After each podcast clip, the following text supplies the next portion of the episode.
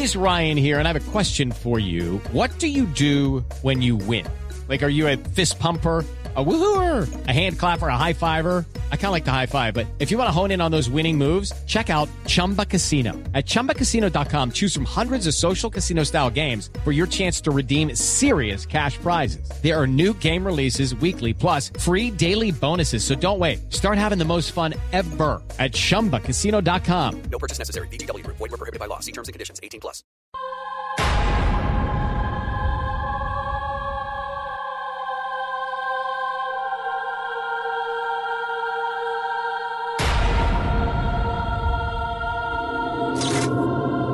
Camera was found. It belonged to the deceased. All information should be handed. Los invito a que nos metamos en una cripta. ¿En una cripta? Ay, No, María Clara. no. Pues es que dos muchachos se metieron eh, con una cámara de video en una cripta y al otro día encontraron sus cuerpos. Y lo que encontraron en la cámara de video hizo que los de la iglesia llamaran a Roma y trajeran un exorcista. Pero el exorcista es poseído por un demonio. Ah, el que mató a los muchachos. Ñapas llama eso.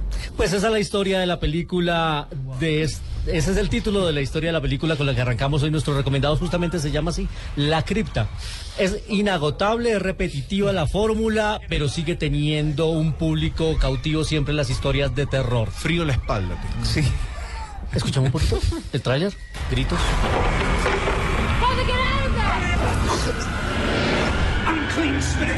Muere alguien.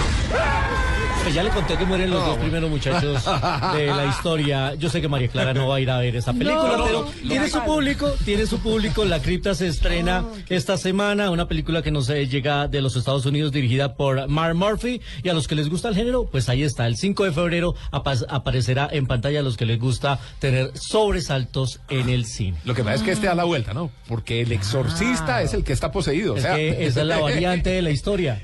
O sea, lo traen para arreglar la cosa y termina poseído. Ahí está. la Ocurrió un poco en el rito también, ¿no?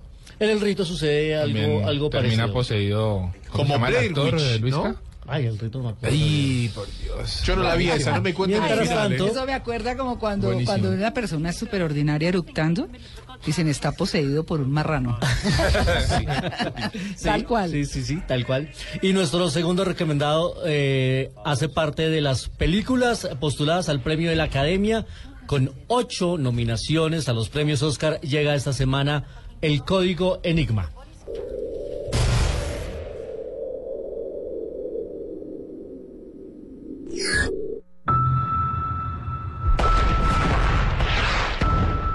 This war, we're not winning it.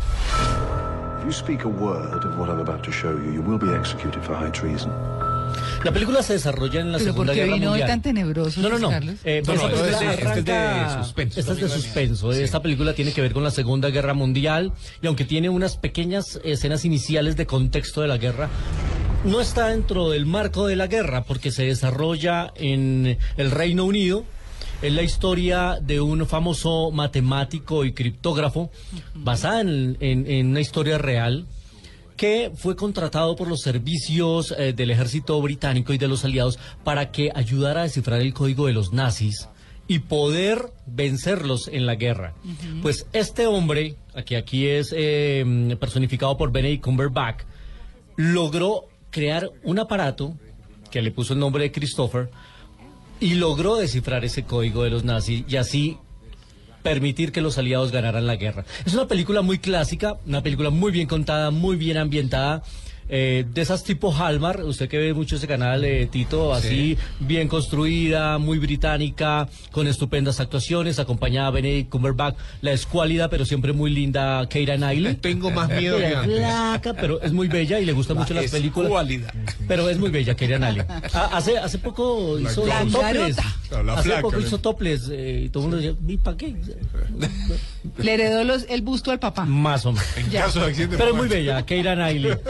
Ocho Bueno, en nominaciones caso a mis los hijas se premios sentirían Oscar. orgullosas.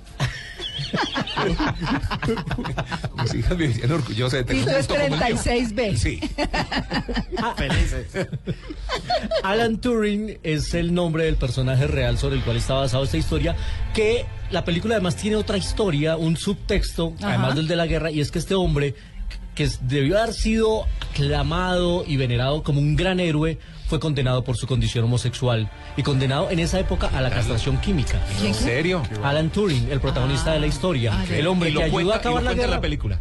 La película lo cuenta en un subtexto porque a pesar de todo lo que hizo para acabar la guerra, por todo lo, todo lo contrario, fue perseguido por su condición de homosexual y condenado a la castración química. Y al, pues, no, no, no les daño al final de la película, simplemente decir que obviamente es, fue una situación que él no pudo aguantar. Una estupenda película. Y como les dije al Ocho inicio, y además tuvo cinco nominaciones a los eh, Globo de Oro. Pero la mejor noticia de Ya todas... nos dijo que se suicidaba. Siga. Sí, claro. Ya, es ¿para la la historia. La gente busca la biografía de Alan Turing. La película lo que nos cuenta, es que la película lo que nos cuenta es que eh, Chico, no él me pudo cuenten. y cómo construyó esta máquina, que es el principio además de las computadoras. Claro, que en esa época no había. En esa época no había. Él logró crear y diseñar una, una máquina que descifrara códigos. Y ese es el gran mérito Ah, bueno. de la historia de Alan Turing. Pero la mejor noticia de todos es que este martes tenemos premier para nuestros cinefanáticos. ¿Sí? Ah, buenísimo. Tenemos ocho boletas dobles, Ah. o sea, 16 invitados, Sí. para que vayan a ver la premier este eh, martes en la noche De. de esta película del Código Enigma. Ya. Y nos tienen que responder a nuestras redes sociales, arroba en Blue Jeans, cuántas nominaciones tiene esta película a los Oscars. Ah, ya lo dije dos, Lo tres veces decir. lo he dicho. No, Muy fácil. Ya no tienen que ¿Qué gol le empezar a escribir. Boca? No. No, casi. Un poquito Casi. más. Sí. Poquito más. Duele, Ya lo ¿no? saben, Duele, ¿cuántas nominaciones tiene esta película a los premios Oscar para que se puedan participar por una entrada doble a la premier del próximo martes del Código Enigma? Y nos vamos volando a 35 milímetros. 35 milímetros en Blue Jeans. Devil's Night is upon us again.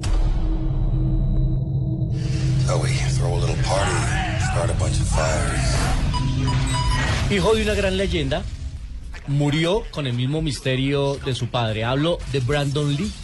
Nació un primero de febrero de 1965, estaría cumpliendo 50 años.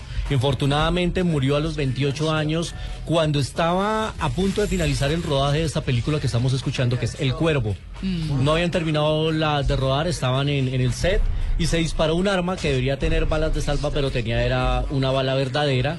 En hechos que nunca se esclarecieron. Él, eh, fue un disparo en el abdomen, llegó al hospital, pero no logró salvar su nombre, que tenía muchísimo talento y muchísima pinta. Eh, esta era su primer película grande, había hecho ya cinco películas antes, pero pues de serie B, bajo presupuesto, una con Dolph Lundgren, pero su gran película era esta, El Cuervo. Y se volvió una película de culto para muchos eh, por la historia que enredó además la muerte de Brandon Lee, el hijo de Bruce Lee, que también eh, eh, falleció muy joven. Y hoy lo traemos a colación, estaría cumpliendo 50 años el señor Brandon Lee. Dos comentarios, Luis Carlos. Primero, esos trailers que estamos oyendo con ese fondo y todo lo demás ya no están muy trillados, todos hacen... Y cuando hablan... Las- Todos son la- iguales. Las fórmulas se repiten. La fórmula Son está, todos suenan trailers. iguales. Si usted me pone cinco trailers seguidos sin entender lo que están hablando, parecen de la misma película. Ay, pero a mí me fascinan. Parecieran, sí, Sí, me pero los, Sí, los a mí también recursos... me gustan. Me parecen emocionantes los trailers. Me gustan. Yo voy que se volvieron lo mismo todos. Sí, sobre todo en sus, en sus Por bandas favor, sonoras.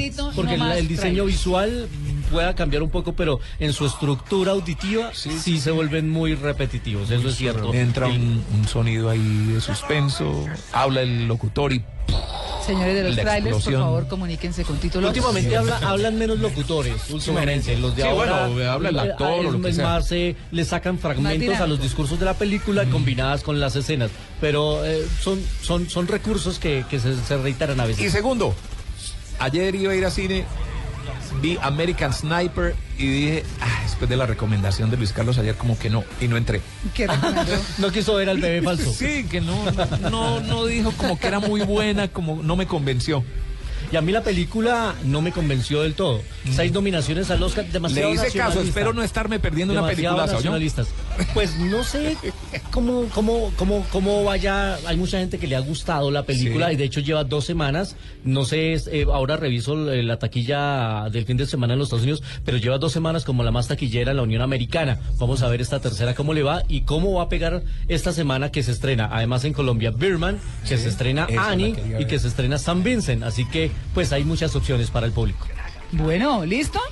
¿Qué pasó? Sí, Aquí usted está jugando. Tenés que hacerlo. Ay, Necesito un, exorcismo para este equipo, Luisca, por Voy a traer el, el cura de el cura de Francia. Bueno, mientras usted arregla eso,